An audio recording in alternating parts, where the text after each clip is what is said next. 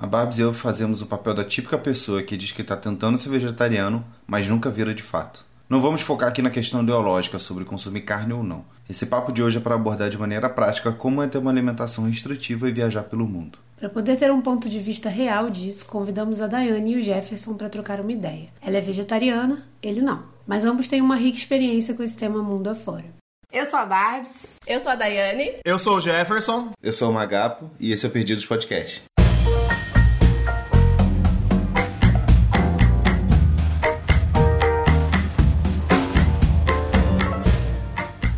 Falar de vegetarianismo pra gente é interessante porque a gente gosta da linha de que, principalmente a Daiane, obviamente, que é vegetariana, e o Jefferson que vai embarcando aí junto com ela volta e meia, já sei que não entra carne em casa, já fiquei sabendo disso. Eu queria muito saber de vocês como que é esse processo de escolha de, ir no mercado e comprar as coisas pelo mundo, né? Assim, porque, sei lá, tem hora que você pode se deparar com um vegetal, com um legume que você nunca tinha conhecido antes, porque não tem no Brasil e não tinha em outros países, e aí você tem que aprender a cozinhar com aquele negócio ali, até para ser uma alternativa diferente, enfim, para poder trazer. Então. É, cada lugar é, eu acho que da mesma forma que é pra gente, deve ser pra vocês ainda um pouco pior, talvez, porque não tem a opção da carne, né? Tipo, chegou num lugar, não tem tofu? Ah, tá. É tipo, na Sérvia a gente não encontrou tofu de jeito nenhum no mercado que a gente ia. É. Mas tem alguns lugares, cada lugar a gente se reinventa, assim. No café da manhã a gente aprende a cozinhar uma coisa nova, aprende a comer uma coisinha diferente e tal, mas tem dificuldades, assim, em cada lugar, obviamente, de encontrar uma coisa ou outra e ter que se reinventar, né? Como que é isso para vocês?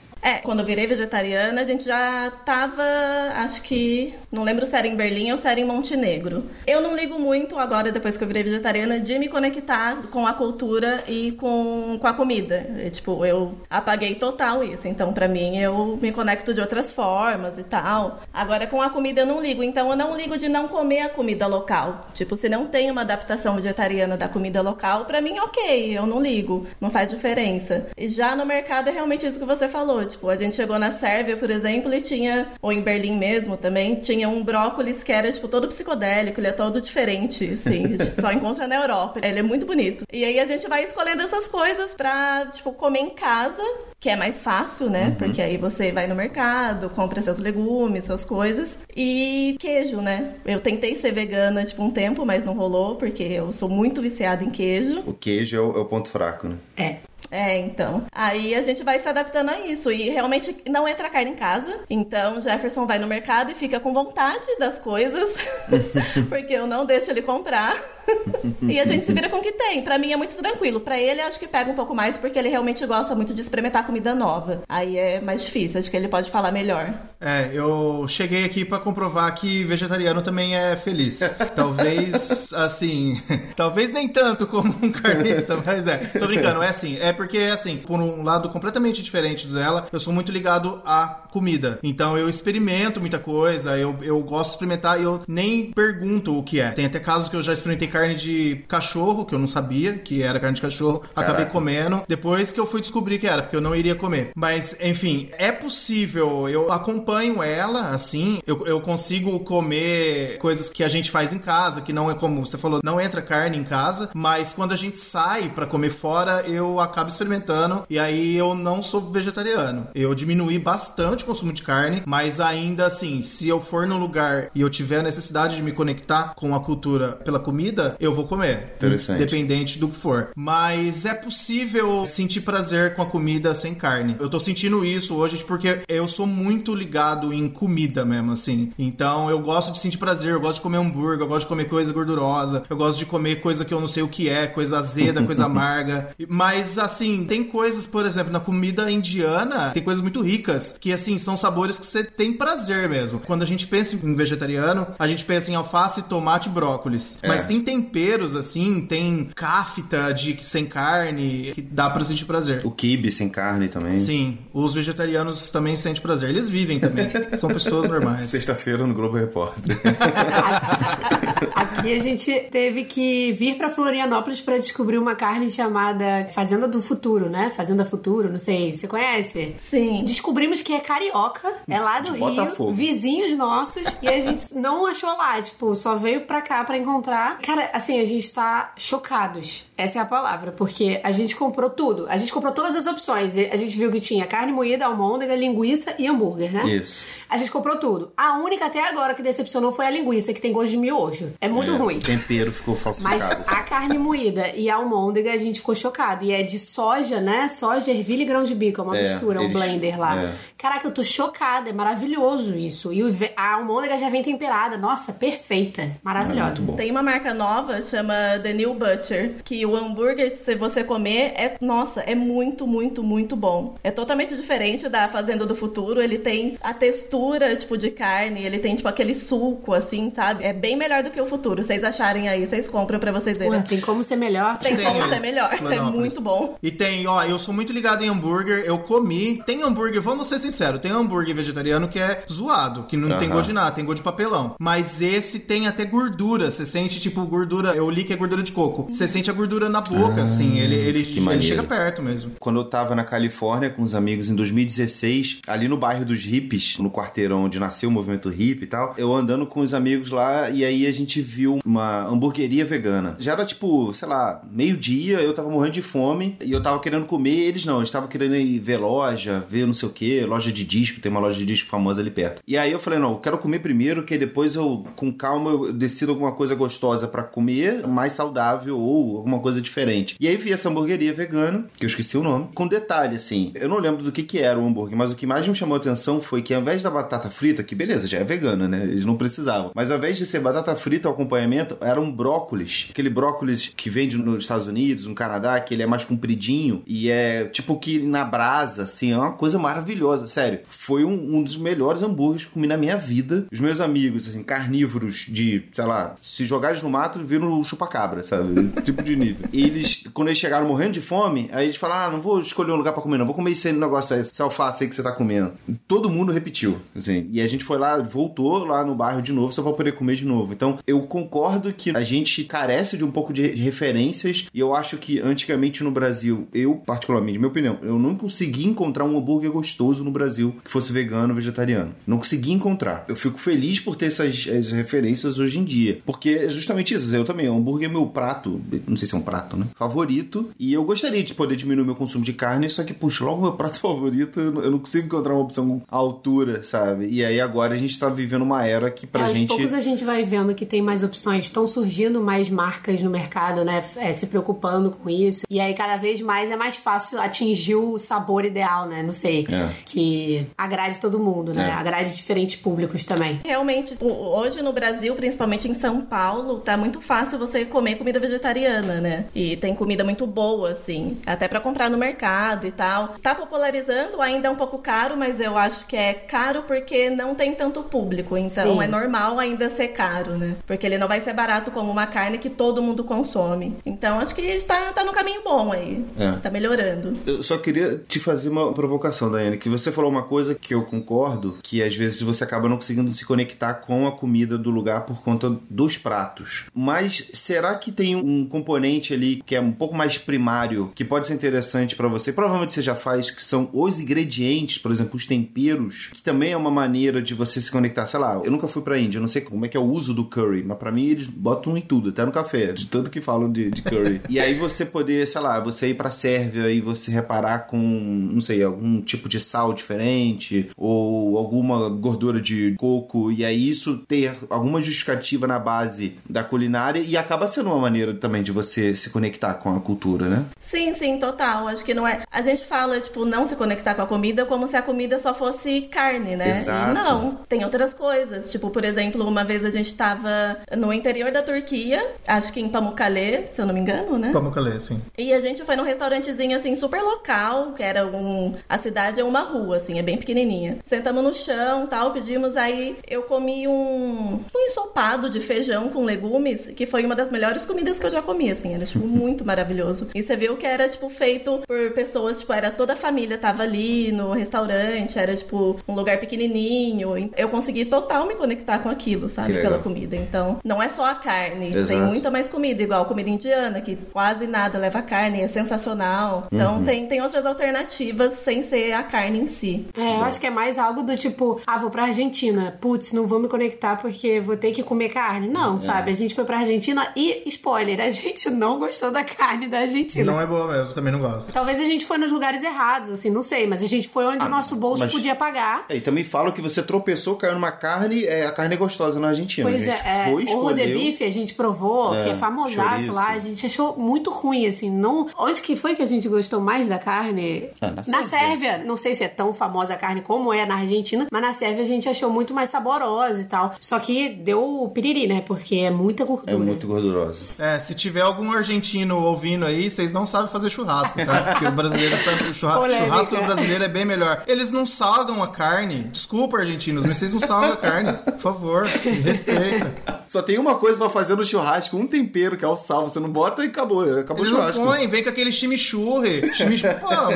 É bom o chimichurri, mas o sal grosso é melhor. Desculpa, é um podcast vegetariano falando de carne. Perdemos a Desculpa audiência essa vegetarianos. digressão. Eu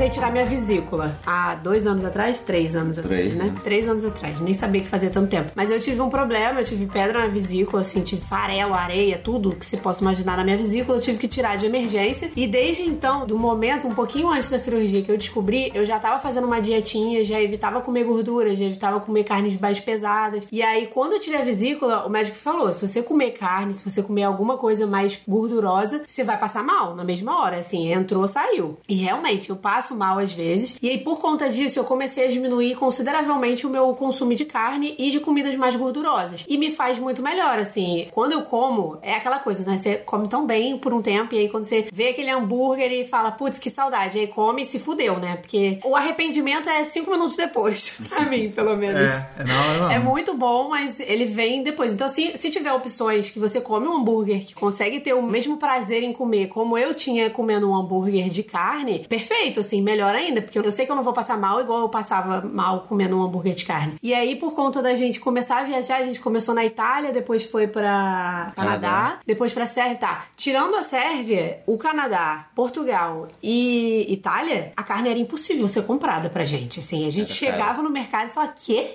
Não, não dava, sabe? Então, a partir daí, a gente começou a diminuir consideravelmente também ainda, o Pablo também, o consumo da carne, porque não dava. Hoje a gente se chama de flexitariano, né? Porque às vezes Sim. come, às vezes não come, mas a ideia é cortar mesmo.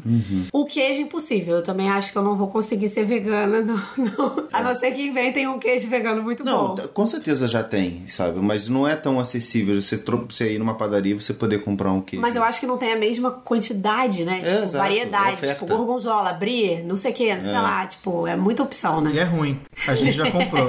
Nunca comprou queijo bom. É, a gente já, eu sempre tento experimentar quando eu encontro no mercado ou quando eu vou em algum lugar que tem queijo vegano, eu como. Vai que, né? Mas nunca achei um bom. Nunca, nunca, nunca.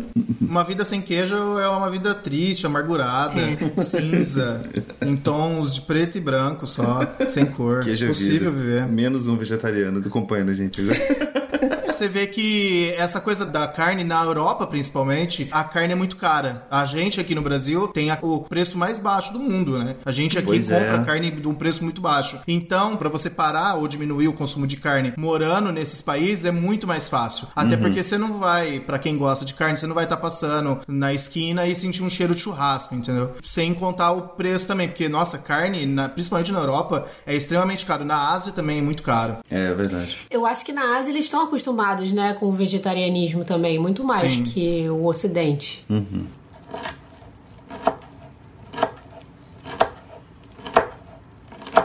Então, nossa maior dificuldade, sendo flexitarianos, tentando ser vegetarianos barra veganos algumas vezes, é que a gente não tem nenhuma criatividade pra montar pratos diferentes. Assim, acaba que a gente fica sempre no mesmo. É feijão com arroz, um... Grão de um- bico. Um grão de bico. Não aguento mais comer grão de bico.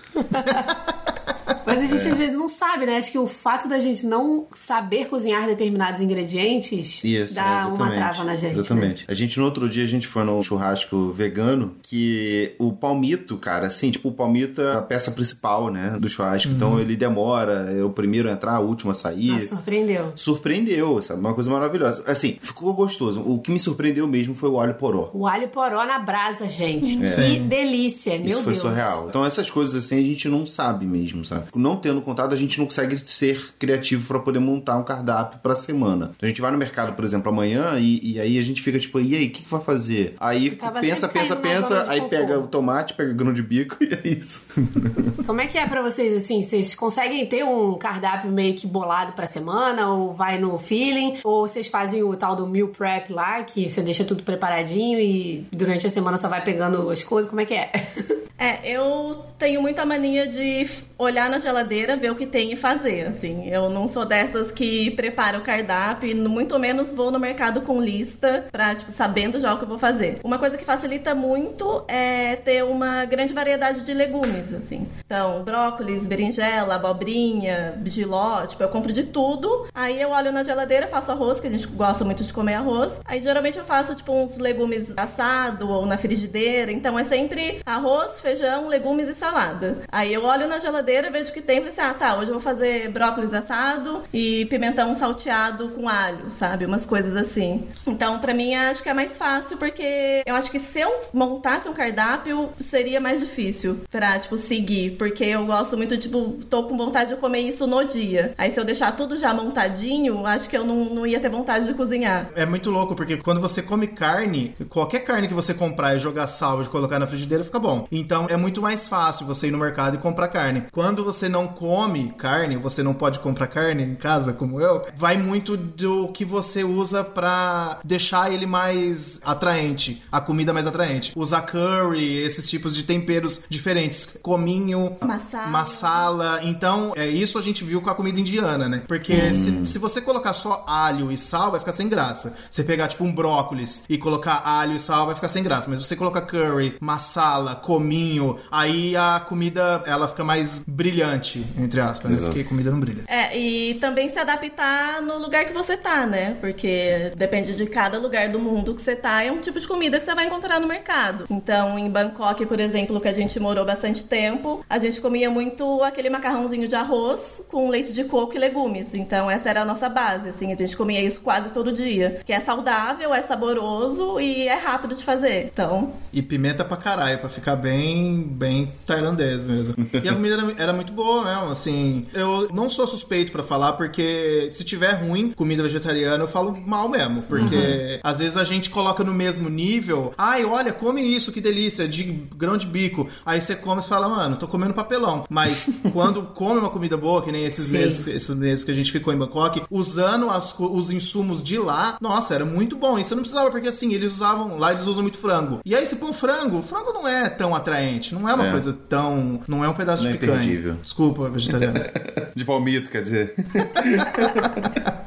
E vocês, quando estão, assim, em outros lugares, vocês fazem receitas que vocês aprenderam a fazer em outros lugares? Tipo esse da Ásia e tal, ou não? Quando dá, né? A gente faz se der pra fazer, exatamente Sim. isso. Tipo, na Ásia era muito fácil porque você encontrava as coisas no mercado, barato e simples. Agora, tipo, na Sérvia, por exemplo, eu não sei o que, que eu ia fazer de comida local na Sérvia, sabe? Porque só tem carne. É tipo, sei lá, vou fazer um ensopado e vou colocar beterraba. Tipo, não faz sentido. É. Na Sérvia foi bem difícil. É difícil fazer aqui no Brasil também, porque é caro, são caras as coisas. Por exemplo, esse macarrão de arroz lá custa dois reais. Aqui você vai comprar um pacotinho, custa 20. É, e você tem que verdade. comprar bastante. Tem certas coisas que, que são problemáticas. Um ponto que eu acho interessante, que pode salvar, é justamente o que você estava falando com relação aos temperos, né? Você ter uma boa variedade de temperos e saber usar. E não se limitar ao sal e a pimenta, porque lembrando que ali por volta de 1400, 1500, que vieram as grandes navegações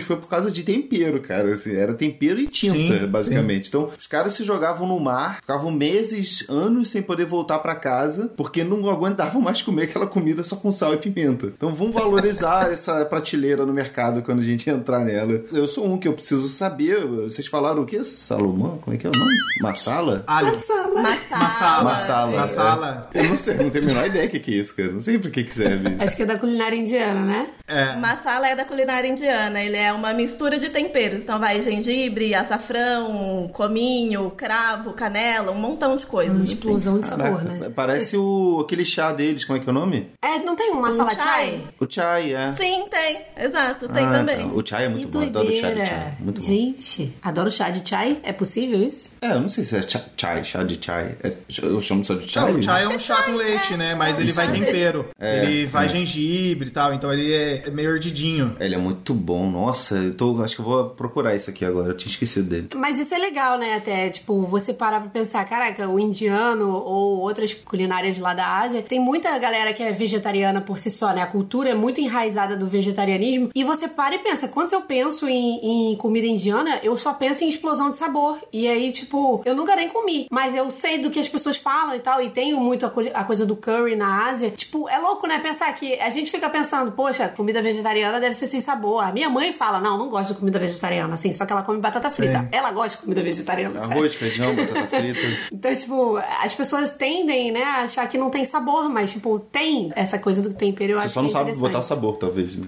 É. É a comida indiana, acho que é a comida que eu mais gosto, assim, de longe, porque realmente é isso, tem uma explosão de sabor. Você come, tipo, cada garfada que você dá num prato diferente, você se surpreende, porque é muito bom. Legal. E são sabores que você, tipo, nunca experimentou e você não experimenta em outro lugar, né? Só na comida indiana. É Aham. muito característico, assim. É, a nossa comida é muito baseada no alho, cebola e sal e um Pois pouco de é. pimenta, né? E lá eles usam uma porrada de tempero. Então ele não é só aquele salgado, então ele fica meio salgado, meio azedinho, meio doce.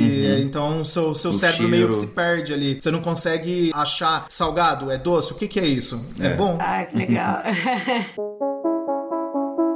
Essa nova temporada do Nômade Like Louca foi criada para ser um conteúdo abrangente sobre a vida nômade. Vamos ter convidados para falar de assuntos específicos e por isso passamos os últimos dois meses pesquisando a pauta, fazendo entrevistas e produzindo um conteúdo rico de informações. E graças aos nossos apoiadores, essa temporada pôde ir ao ar. Ainda não temos retorno financeiro sobre o conteúdo que criamos, mas com esse apoio podemos nos estimular a criar cada vez mais, com uma produção cada vez melhor e em mais plataformas. Se você curte nosso conteúdo, considere nos apoiar. Isso já é possível a partir de 5 reais por mês. Acesse apoia.se barra Louco para ter acesso a todas as informações, metas e recompensas. Yeah.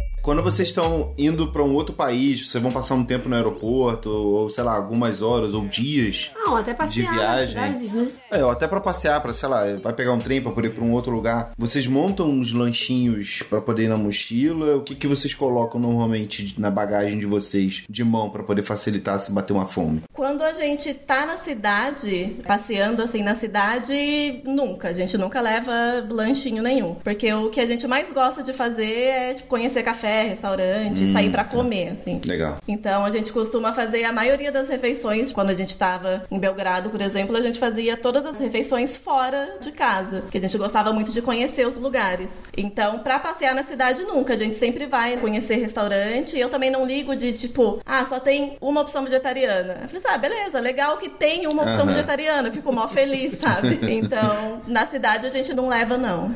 Pegando um gancho do que ela falou aí, de às vezes a gente senta no restaurante e ela fica feliz. Eu fico abismado quando a pessoa é vegetariana, assim, ideologicamente. A maioria dos lugares tem o quê? Batata frita. Então, É. pra ela tem batata frita, ela tá feliz, já era. Aham. Eu até acho que a, a bandeira da paz devia ser batata frita. Que a batata frita ela une os povos Exatamente. que comem carne com os povos que não comem carne. É. Bandeira da ONU, batata frita. Ou farofa de alho também. Farofa de alho também é uma boa. Farofa de alho, assim. que une o povo do churrasco também. E todo mundo gosta, né? Mas quando vocês vão pegar trem ou avião, Avião. alguma coisa mais longa assim, vocês têm o hábito de fazer? Sim, então, quando a viagem é muito longa, por exemplo, a gente já pegou voos que eu sei que vocês também fizeram de ficar dias, né? Uhum. Pulando daqui pra lá, daqui pra lá, pra economizar o custo da Hospedagem. transporte Da da hospedagem. Aí a gente faz, por exemplo, a gente já pegou um voo de 30 horas, que a gente tinha que ficar parado 10 horas. Aí a gente fez uns pãezinhos com queijo, mas só quando é muito longo. E, e os aviões, eles já perguntam com antecedência, né? Se Sim. você quer o tipo de comida que você quer, se é vegetariano, se é vegano. Aliás, vou pegar esse gancho e vou dar uma dica pra quem não sabe. Se você pedir um lanchinho vegetariano, né, uma refeição vegetariana no avião, você é o primeiro a receber a refeição É, antes é de Olha todo mundo. Isso é maravilhoso. A gente de Portugal pra cá, a gente fez isso. Só que só eu pedi o vegetariano. Não, eu também. Sua mãe que não pediu. Ah, tá. Minha mãe que não pediu, porque ela não É. gosta de vegetariano. Mas. Mas, cara, foi assim. Bárbara? Pablo? É. Oi, eu, eu não entendi Eu o que, achei que que tava fosse me acontecendo. tirar do avião, é, né? vou, vou ter que sair do avião. Saia. Ela, não, toma aqui sua comida. Eu, nossa, eu fui a primeira a receber. Tipo, todo mundo. Foi assim, umas cinco pessoas no voo inteiro. Mas foi ótimo. Vocês sabiam disso? Não, não sabia porque eu geralmente eu não peço, porque eu sei que voo, tipo, longo, tipo, da Europa pro Brasil, sempre tem uma opção sem carne, né? Ah, tipo, tá. ou massa ou frango. Então eu não costumo pedir. E também porque a gente só pega passagem low cost, né? Então não tem nem água, Ah, assim. gente- Male, Mal tem a Malemar tem assento. Normalmente você vai em pé, segurando tipo um ônibus. Exato. tipo, Suvaca mostra. se você quiser, você tem que pagar. Então a gente não tem esse costume porque a gente só pega os mais baratos mesmo. É, a gente já pegou um voo saindo de Düsseldorf, na Alemanha, e pra Bangkok. Era um voo de, sei lá, 10, 11 horas. E eles não serviam nada. Não serviam Caraca. água, não serviam comida. A gente tava quase morrendo. Quase tiveram que tirar a gente de maca. Mas tinha opção pra comprar. Tinha pra comprar, tinha. É que a gente também, né, não quis comprar. Mas tinha sim. Só que a gente descobriu que essa companhia abriu falência. né? Faliu, é a German Wings. Foi o último voo. O próximo caiu. Vocês se despediram, né? É.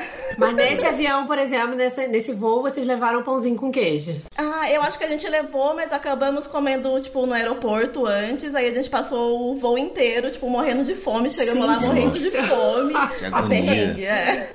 Ah, era, a Coragem. comida era tipo um daqueles cup noodles por, sei lá, 5 euros. Falei, Ah, pô, nem nossa. fudendo, eu vou pagar 5 euros É. num potinho de cup noodles, mano. É. Nossa, eu já vi uma pessoa que a gente segue comendo macarrão cru, miojo cru, no trem, assim, tipo, que estavam vendendo. E ela comeu. Gente, Deus. como? ela morde ela assim. Crocante. né? Só não sei se botou o pozinho. Sobre grana, vocês sentem que fica mais barato pro bolso de vocês as despesas que considerando não ter carne? Sim, quando a gente faz compra e quando a gente cozinha em casa, é muito mais barato, assim, de longe. Porque legumes é barato, acho que no mundo todo. Então, como a gente consome basicamente isso, a nossa compra, quando a gente vai no mercado, geralmente a gente gasta muito mais dinheiro em bebida alcoólica do que na comida em si. Sim. Exatamente. Mesma realidade aqui. É. agora pra comer fora, geralmente é mais caro, porque restaurantes vegetarianos costumam ser mais caros, né, do que os outros restaurantes. Sim, é. É muito interessante que parece que o dono do restaurante ou o garçom, não sei, eles têm raiva de vegetariano, porque os pratos às vezes são mais caros. Por exemplo, você pega, vou dar um exemplo de São Paulo mesmo. Você pega um omelete é 20 reais e um bife com batata frita, cebolado é 16. É. Fala assim, mano, quanto que é o quilo de ovo e quanto que é o quilo de contrafilé? E eles cobram, eles falam assim, filha da puta, não é vegetariano? Vai pagar mais caro. Uma conspiração contra os vegetarianos, isso, cara. Que Pois é, sacanagem. É, é isso que a Daiane falou, né? Eu acho que o vegetarianismo às vezes é mais caro porque não tem o público, não tem a demanda. Exato. Sim. A gente tem que gerar demanda. Mesmo que você não queira ser vegetariano agora, mas. Pra não estragar a comida, né? Sei lá. É, é importante a gente gerar essa demanda mesmo. E eu tenho uma pergunta pra fazer. Vocês já moraram na Tailândia, não foi? Sim. A gente precisa saber um disso, porque a É, gente é. pergunta isso pra todo mundo que já morou na Tailândia. É realmente mais barato, é mais vantajoso comer fora do que comer em casa? Sim. Sim, No total. papel, no mês? É, é, É. mais barato. Caraca. É, comida na rua, tipo, a gente comia quando a gente morou numa ilha lá na Tailândia, a gente comia um patai, que era uma refeição, tipo, Sim. boa, assim, você passava o dia com ele, por 4 reais. É barato mesmo. Mas e o macarrão no mercado pra fazer o patai em casa? Então, não, porque aí não vai só o macarrão, né? Você tem que comprar o macarrão, você tem que comprar o leite de coco, você tem que comprar os legumes. Então, colocando essa conta no papel, sai mais caro do que você comer na rua. Caraca. Só que assim, se você quiser comer comida ocidental, aí é caro. Tipo, esses 4 reais vão Sim, virar 25. Não, é mais que é local, uma né? pasta, um macarrão. Agora, o prato de lá, esse patai, é 4, 5 reais no máximo, assim. A gente saía à noite em Bangkok, voltava depois de encher a cara, aí a gente passava numa uma banquinha que a gente comia nós dois por 10 reais. Mas comia bem, assim, comida de pós-bêbado, né, pra não dar ressaca. A comida de rua é esse preço, né? Se você for pegar um- uma comida um pouco mais elaborada, assim, aí já começa a ficar um pouco mais caro. Só que, assim, sim. o caro lá é, eu tô falando de 8, 12. Aham. Eu acho que é mais barato pra eles, né? No caso, porque É. eles estão acostumados, é a comida local deles. É mais barato pra eles comer na rua. Tanto que na Tailândia é difícil ter cozinha, né? É, A gente sim. penava pra achar apartamento, lugares com cozinha, porque geralmente é um- uma boquinha de fogão quando tem uma- um fogareirozinho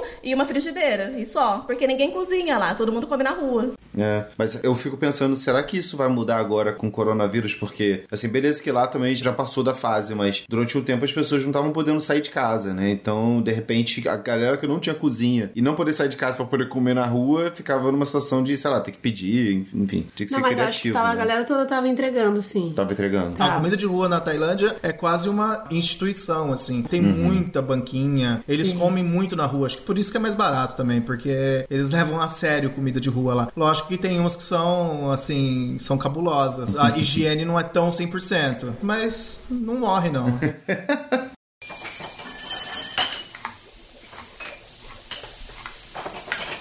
A gente já falou disso nos stories do, do Nomad Like a Local, mas pra quem gosta ou quem tem curiosidade com comida de rua, tem uma série na Netflix com, na verdade, duas vertentes, né? Uma é a Street Food Ásia, que fala da Tailândia, fala da Indonésia, fala da China, do Japão, e a outra que mais recente que foi lançada agora, que é da, da América Latina também, a mesma coisa, com comida de rua. E o episódio do Brasil, inclusive de Salvador, é um dos mais bonitos que eu já vi na minha vida. Vocês já assim. viram? Sim. Já assistimos numa paulada só, né? É, a gente, a gente é meio viciado em séries de comida de rua, então tô- sempre Ah, que legal. sai alguma coisa nova, a gente, a gente já assiste. É realmente muito bom. Essa nova da América Latina é sensacional, né? Tem os lugares muito Muito bonitos. E a gente sempre chora, né? Porque sempre força uma barra do É, emocional porque ali. o, o roteiro ele tem o- já um, um momento que você sabe que vai ter uma história pesada da pessoa. É. E aí, quando a história pesada ela te toca, aí você vai junto. Ah, mas eu acho que é aí que você gera a conexão, né? É, gera a conexão. Você entende por que, que ela tem Humaniza, tanta né? paixão em cozinhar aquilo, tanto... E, tipo, pra eles, provavelmente, eles ganham um pouco ali, né? Principalmente na Ásia. Sim, sim, A ideia é justamente essa, né, da série, mostrar a parte mais humana ali, né, por É. trás da Exato. comida em si. E qual que é o nome daquela senhorinha? De onde que ela é? Da Tailândia? Aquela que é mais famosa? Não sei, é uma que, que parece uma tartaruguinha, sabe? Acho que é a primeira Sim, episódio da é. Ásia. Ah, É em Bangkok. é J, J, Fa, J, alguma coisa. J-Fa, eu acho, é. Alguma Ah, coisa tá. assim, J-Fa. Ela usa um óculos, assim. Isso, vocês chegaram aí na comida dela, não?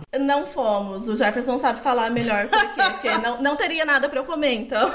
É, é porque Ah, assim, tá. um patai lá custa 4 reais, como a gente falou. Uhum. Tem até de 3, a gente já pegou de 3 reais. Não era bom, porque a gente nem inclui aí. e o dela é assim, você tem que entrar numa lista pra você ir lá comer, e aí você fica numa fila, você pega uma senha, e o patai dela é tipo 60, 70 reais. Aí o meu lado pop, o meu lado Caraca! muquirana, ficava assim, mano, não, é, custa 4, por que, que ela tá comprando 60? Também, ok, deve ser uma explosão de sabor, deve ser Selo Netflix. é, e ela é muito famosa, né? Ela é muito famosa. Ela não tem estrela Michelin? É, eu acho que ela tem estrela Michelin, não tem? Tem. Tem. E é um lugarzinho safado, assim, é de esquina. Aham, é sim. bem Tailândia, assim, não é muito bonitinho, não. É bem. bem... Você nem percebe que chegou nele, né? Você já tá. Opa, desculpa, já tô é, dentro da cozinha é, aqui, não é, sabia. essa, né?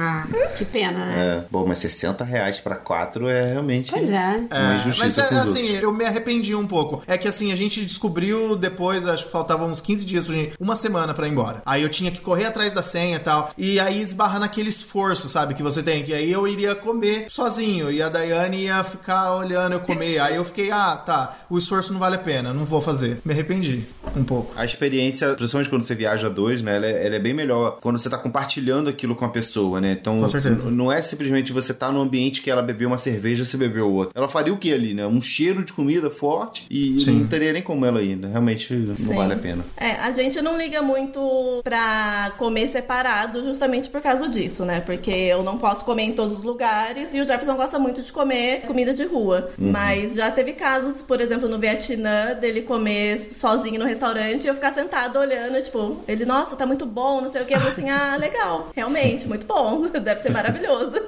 Era um daqueles únicos momentos da vida que eu queria que ela falasse assim: foda-se, vou comer esse negócio aí, porque eu queria que ela sentisse o mesmo que eu tava sentindo ali. Eu falei assim, mano, é muito bom, puta que pariu. Mas era nos momentos que eu queria. Falar assim, mano, por favor, fala o que você quer, fala o que você quer. Mas não, beleza, respeito e é isso. Na Turquia tem um lugar lá que assim, eles adoram porco. Então tem pedaço de porco na parede, pedaço de porco ali, porco, tudo é porco, porco, porco. Nossa, não, não entro em lugares assim, eu É, não você consigo. E era tudo tenho muito aversão. forte. Era tudo muito forte. E eu fui comer lá. E ela foi. Aí eu fiquei lá, me entupindo de gordura, de porco, de coisa morta. E ela assim, e aí, tá bom? É, sabe? É, ele vivia, né? Ele é porco. Ele já foi algo que andava. Sei lá, sabe aquele porquinho que eu te passei na foto? Então, você tá comendo ele? Eu falei, caralho, bati aquele arrependimento, né? É, eu faço bastante isso com ele mesmo. Inclusive, ele passou mal nesse dia, depois que ele comeu nesse restaurante. Tá? Foi praga minha.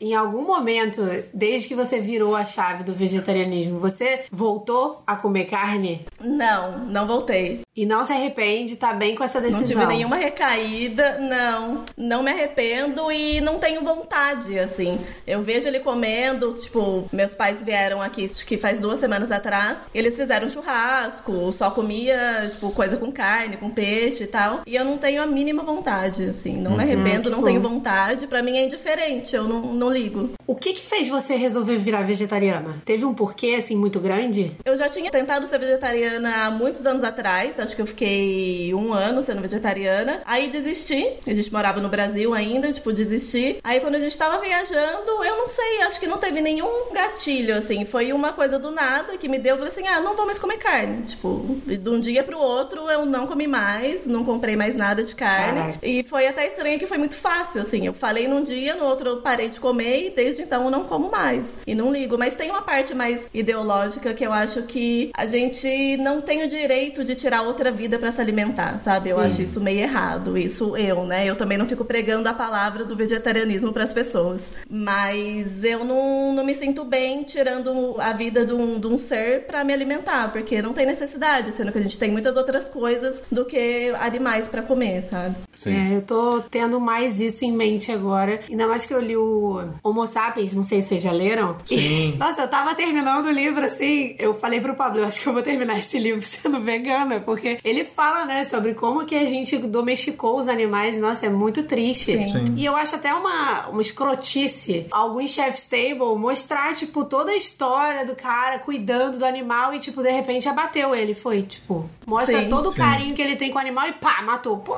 pra quê, sabe? É, É, o o psicológico. do- do italiano ele mexe com a açougueiro, cabeça do cara, é o boy lixo, É. né? Se você ainda olhar por um outro lado, por uma outra ótica, ainda faz mais sentido ele mostrar esse processo de respeito ao animal do que você comprar carne da JBF, sabe? tipo uma carne sim, que com é certeza. JBS, JBS, É. JBS, que é carne em escala, que são Sim. 500 gado que são abatidos, o gado é tratado como algo, como uma coisa, né? Esse aí ainda ele tem um processo, né? Até porque a comida ela tem uma conexão antropológica muito forte. Então, a- você conhece uma cultura, você entende a história daquele povo a partir da comida. Os nossos valores mudaram hoje. Isso não é inquebrável. Então, isso a gente tem que se adaptar. Mas olhando por esse lado ainda faz sentido. Mostra Sim. uma parte da história, uma parte mais humana, né, do animal. Eu acho que eu fiquei puta mesmo porque mostrou o processo dele matando. Visualmente foi mostrado. sabe? E é muito triste ver isso, cara. Irrita Lembrar qualquer disso. um, né? Eu ainda acho que é muito mais válido, tipo, a minha avó, o meu avô, que criava o porco, matava o porco dele no quintal, limpava e comia, do que você ir lá e comprar na geladeira do mercado e achar que aquilo ali vem empacotadinho e não era uma vida, É, sabe? exatamente. Pegando É. o gancho, vou expor a, a Daiane, hein? A vegetariana aqui, ó, que aí tá falando vegetariana, ela já brincou com um porquinho de tarde e comeu ele à noite, hein? É, tenho tenho Nossa, fotos disso aí. sei, ó. Tenho fatos. Cha- Cancelada. Brincava, tinha nome. Little Pig chamava o porquinho. Tá me expondo, né? Essa história é um fato, realmente aconteceu quando eu era criança, que eu tava no sítio do meu avô e ele levou o porquinho pra casa, era um final de ano, que final de ano ele sempre matava um porco pra fazer. Aí a gente deu banho no porquinho, eu e meu irmão, era um porquinho mó bonitinho, assim, e depois ele matou o porco e a gente, todo mundo comeu à noite, assim. Acho que Caraca. talvez tenha gerado um trauma que agora É. me fez tornar É. vegetariana. É, é. Terapia Você aqui, precisou passar por isso. Você foi até o É, fim numa exato. situação traumática que Meu aí Deus. mudou a sua vida. Sim. Agora, uma coisa que eu preciso reforçar pra você, parabéns, porque o lugar, o país mais carnívoro que a gente já esteve, você conseguiu se manter vegetariana, que foi a Sérvia. E lembrando aqui, tem alguns pratos que são bem famosos na Sérvia, mas os mais famosos é o cevap, que é como se fosse uma kafta menorzinha, você tem tamanhos diversos, né? E a pleskavica, que é o hambúrguer deles, assim. E são duas, as duas Não coisas deixa eles bem... saberem que é hambúrguer, né? É, não pode falar que eles não gostam. Mas as duas coisas são moído, né? Uma carne moída, assim, com, com uma gordura diversa e, e tempero, não sei o que, que mais que eles botam lá, que fica com um gosto maravilhoso. Mas pra gente era engraçado, porque quando a gente provou a carne, assim, a gente não esperava que ela fosse tão gostosa. E, enfim, a base deles, todo, todos os restaurantes, né? A maior parte dos restaurantes, tinha as mesmas comidas no, no cardápio deles, né? E você conseguiu, você entrou e saiu desse país sem deixar de ser vegetariana, cara. Parabéns. Um selo de, de Foi muito difícil pra você nesse país? Não. Não, não é difícil, né? Difícil mais a minha pergunta é pra, pra encontrar coisas pra você cozinhar, na verdade. É, não, e por incrível que pareça, Belgrado é a cidade que eu moraria, assim, por muito tempo, que é a melhor cidade que eu já vivi até hoje, de todos esses anos que a gente tá viajando. Maneiro. E não, não foi difícil porque no mercado tem de tudo. Eu achava tudo que eu queria de legumes e também tem bastante opção vegetariana no mercado pra comprar de congelados e tal. E pra comer na rua, todos os restaurantes que eu fui em Belgrado, sem exceção, todos tinham uma opção vegetariana. Então eu não passei perrengue nenhum, assim, foi para mim foi muito tranquilo, muito fácil, mesmo tendo muita opção de carne, né? Sim. Mas você também pôde experimentar uma das coisas mais gostosas, que é o meu virou meu café da manhã favorito, que é o burek de queijo. Nossa, o de ricota, né? O de ricota, Maravilhoso. Virou o nosso preferido. Ricota, é. Muito bom. É sensacional. É, a gente conheceu o buriki na Bósnia, né? Na Bósnia. É porque a comida dali dos Balcãs, todo Aham. mundo dá um nome diferente pras coisas, mas é tudo igual. né? É, a Pois gente é. já comia lá, lá na Bósnia. Não, só pra dar uma observação, quem tiver no norte de Portugal e encontrar um negócio chamado pastel de chaves, pode provar porque é a mesma coisa, é um burek de carne deles. Eu não sei se Mas tem um é de pastel de carne, chaves de queijo, eu não sei. Eu Mas foi um burek muito igual com o de carne. Porque É, ele é recheado igual o de carne, é. Mas então foda-se, porque não é pra falar sobre isso aqui agora. Não vai fazer propaganda de comida com carne aqui não. nesse Pode, podcast. é. Mas a gente se surpreendeu muito, acho que a gente falou, né? Que a gente foi no Mandala, que foi o, o restaurante vegano que a gente foi lá em Belgrado e a gente se surpreendeu muito. Assim, parecia uma experiência de chef's table, porque vinham uns pratos super elaborados, assim, com uns grãos, com maionese vegana de alho. Maionese vegana de alho. Não achei que eu fosse gostar disso, mas é maravilhosa. e aquele outro também, que eu nunca lembro o nome que você indicou pra Vanessa. Você sabe o nome? Ah, é o Fina Cucina alguma coisa.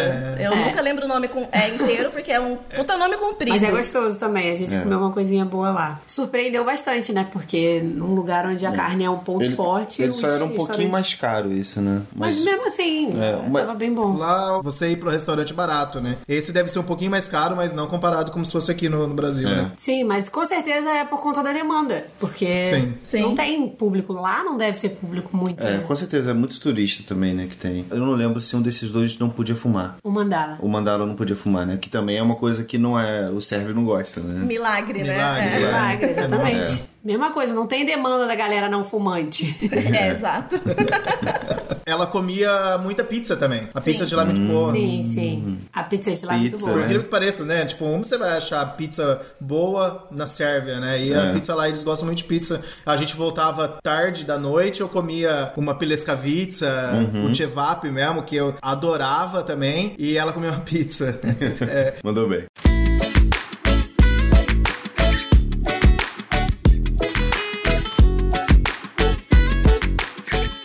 Agora diz pra gente quais foram os melhores e os piores lugares que vocês já viram ou tiveram dificuldade ou facilidade pra poder ser vegetariano. Se é que teve, né? Eu acho que o mais fácil foi em Kopangan, que é uma ilha da Tailândia, mas essa ilha específica, que a gente morou lá também há uns três meses, e tem essa vibe mais zen, tem muito centro de yoga, é uma galera mais tranquila, assim, mais diferentona, sabe? Então tem muito restaurante vegano e vegetariano. A cada esquina você tem um restaurante vegetariano. É até difícil você achar comida tipo, local, assim, que tenha carne, porque geralmente é tudo vegetariano. Então foi o melhor lugar disparado pra comida vegetariana. E a comida era boa. A comida era maravilhosa. Muito boa. E muito boa. barata também. E barata também, É, né? tem que dar o parecer do Jefferson, né?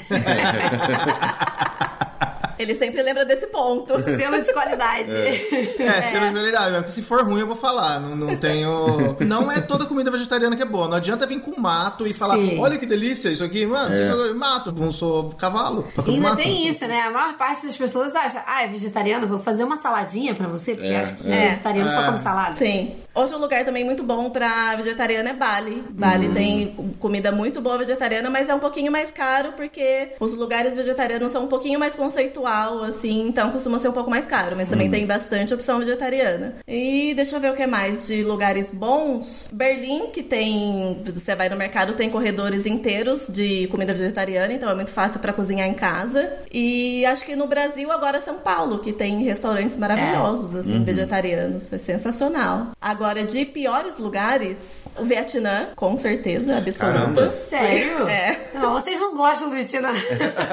Não, eu, pra mim, na Ásia é o lugar que eu mais gosto. Assim, é o lugar que eu mais gostei. É que o, o problema do Vietnã não é nem ah, fazer um bife, frango, peixe. É que eles usam como tempero um caldo de peixe. Ah, Mas eles é usam isso como se fosse shoyu. Então todo lugar tem Entendi. esse caldo. Então você não acha. Você não acha. A gente fez um loop lá que pega. Você vai até a fronteira com a China e volta, assim. E não tinha comida pra ela. Ela não comia. Ela comia Caraca. salgadinho, comia um pãozinho. Ela, nossa, aí foi, acho que foi a pior parte, né, pra você. É, eu passei uma semana que a gente fez esse loop de moto aí no norte do Vietnã. Eu passei uma semana comendo pão com ovo e pimenta, né? Porque lá também tudo vai pimenta. Passei uma semana comendo isso, porque era a única coisa que tinha pra eu comer. E eu não consegui comer comida de rua no Vietnã, por exemplo. Eu não consegui comer em lugar nenhum comida de rua porque não tinha nada vegetariano. Nossa Foi o Senhora. Único lugar que a gente passou que eu não consegui comer comida de rua. É, e entre nós aqui, aí eles têm uma percepção sobre higiene totalmente diferente de nós ocidentais.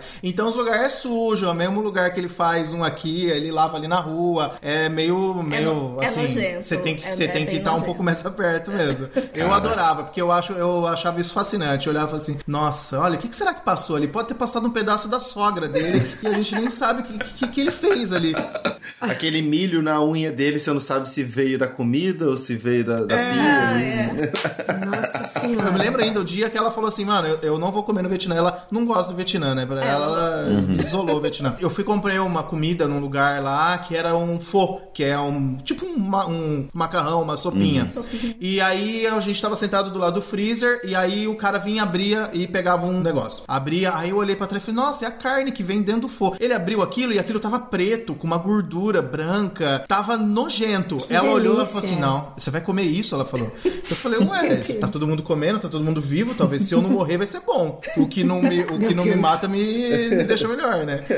Filtro Mas é foi, zero. esse momento ela falou, parei, não vou comer, vai que vai, que eu não, não vou me submeter a isso. É, nesse dia ele comeu nesse lugar, aí eu atravessei a rua e fui comer no restaurante ocidental na outra esquina. Comeu pasta, né? Aí eu comi uma massa. é. Precisava de uma rede de fast food vegana, assim, bem popular no mundo todo. Tipo o McDonald's, sabe, com boas opções, assim, de veganos, pra poder salvar nessas horas, né? Nossa, seria ótimo, né? Mas aí no Vietnã você conseguia comer em casa também ou não? Ah, comia miojo, geralmente. Eu, só, eu vivia à base de miojo no Vietnã. Ou eu ia em restaurante ocidental, que aí pagava mais caro, mas eu comia massa. Mas acho que teve um restaurante em Hanoi, vegetariano, que a gente foi, que era muito bom, Que era né? muito bom, que, era um tinha o restaurante- fô vegetariano. É, que aí foi a, a única comida, tipo, do Vietnã mesmo que eu comi, que era muito boa. Porque dos outros lugares não consegui comer em nada.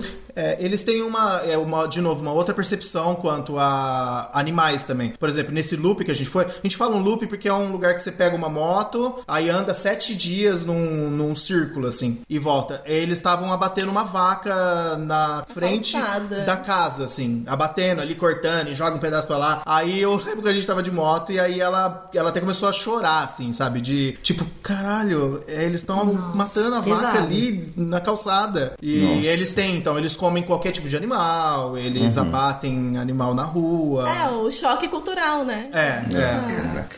E o medo de você comer sem saber, né? Tô comendo um cachorro Sim. aqui, sei lá. Tipo, o que você passou, né? Foi o que aconteceu comigo. Foi o que aconteceu com o Jefferson no Camboja. A gente ficou na casa de um senhor lá, que aí ele chamou. Bom, antes de tudo, eu não ia comer cachorro. Já tinha decidido. Que há um tempo atrás eu falei, ah, até como. Aí depois eu falei, não, não vou comer, já é demais, né? A gente tava na casa dele, assim, ele chamou a gente pra tomar uma cerveja, pra ficar ali conversando. E aí ele começou a fazer vários petiscos, assim, tipo um amendoizinho e tal. E teve uma hora que ele chegou com um prato de macarrão com carne moída, assim. Aí a gente comendo, eu comi, carne tava. picada, né? Uns pedacinhos de carne Picada, é, não moída, picada. Aí eu comi, tava muito bom, salgadinho, uma delícia, com cerveja e tal. E aí a gente tava, começou a falar sobre comida. Tinha um francês na mesa também. E aí ele falou: Vocês já comeram cachorro? Aí eu falei: Ah, não, não, nunca comeria, porque eu já tinha vindo na pista e já tinha visto um cachorro pendurado, morto. Ai, aí eu falei. Não, jamais, cachorro é muito próximo da gente. Eu tenho um cachorro, meu pai tem um cachorro, ela tem um cachorro. Aí ele olhou e ele ficou super sem graça, assim. Ele. Meu Deus. Mas você nunca comeria? Jamais, mesmo se você não soubesse. Aí ele falou, ele falou, ó, desculpa, eu não sabia, mas é, tinha cachorro nessa carne. Nossa. É, aí ele pediu desculpa, ele ficou. Aí ficou aquele clima, sabe, de tipo. E eu batia muito de frente com isso de nunca vou comer. Só que eu já tinha ingerido já de há uma hora atrás. É, e ele ficou super constrangido. Ele né? ficou super É. constrangido, assim. Não, pelo de- menos isso, né? Pelo menos ele não, não foi escroto e falar, ah, nada a ver, cara. Pô. É. É, sim, sim. Ele ficou super sem graça. Até quebrou o clima na Sim. mesa, assim. Caraca. E o francês reagiu como? Acho que o francês ele já tava acostumado porque a gente ficou numa vilazinha, assim, né? Com essa família cambojana. E o francês já morava lá, eu acho que uns seis meses. Ah, tá. Então ele já, acho que ele já tava acostumado, ele nem falou nada. Ele só falou assim: ah, minha filha é vegetariana também e tal. Mas não, não entrou no, no assunto da carne de cachorro. Acho que ele já tava acostumado. É. Não indico comer cachorro, hein? Não tenho experiências locais no Vietnã. Tô zoando. Mas eu acho que vale. Aí a lição também, que a gente pode tentar, sei lá, a gente indo pra lá, é tentar perguntar pra algumas pessoas, sei lá, você estabelecer um, alguém de confiança, por exemplo, os lugares onde vocês passaram, out- outros Sim. amigos passaram, alguns E guias avisar locais. também pra pessoa, né? E Olha, avisar. É, A gente respeita inglês, aí né? o, a sua cultura, mas a gente Sim. não. Espero que você também possa respeitar a nossa. gente. É. Se você for fazer uma comidinha pra gente, a gente é vegetariano não quer nem carne. É, Sim. Eu